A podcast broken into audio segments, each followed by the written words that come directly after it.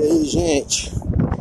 É, rapidamente, essa é a primeira postagem do podcast.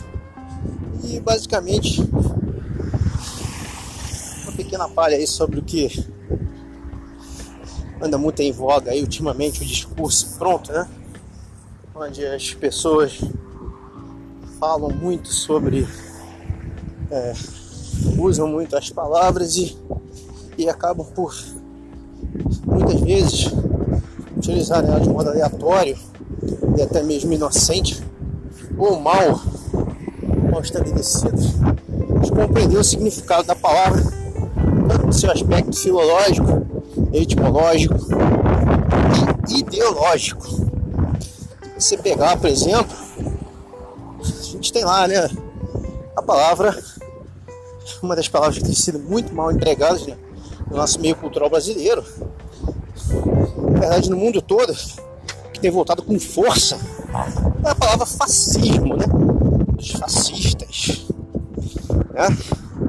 O fascismo foi uma ideologia que foi é, idealizada pelo filósofo Giovanni Gentili, que era um marxista que acreditava a partir dos pressupostos da dominação proletária só podiam ocorrer através de uma sistematização da aplicabilidade através do poder estatal, cujo braço, através da força e da doutrinação por meio de discurso de dominação de massa, seriam eficazes. Né?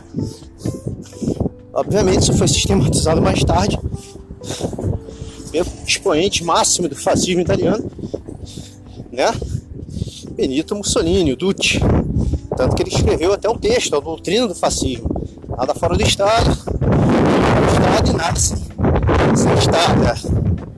O nazismo também é uma forma de fascismo, porque se entendeu que os meios de produção capitalizados através, da, através do domínio estatal estabeleceria um Estado forte e nacionalista.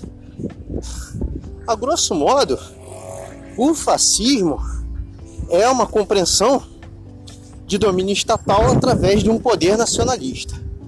Por isso que é absurdamente equivocado alegar que um conservador que defende a interferência mínima do Estado ou a sua ou seu controle é, através de inúmeros meios de discurso ou propagação de discurso são oriundos de uma base direitista. É, é um equívoco. E dependendo da, da, da quem tem lugar de fala, além de ser equívoco, é um rótulo muito maldoso. É isso aí. É mais uma publicação aí do podcast. Espero que vocês gostem. E dê seu comentário. E mais, no mais, até a próxima. Um abraço a todos.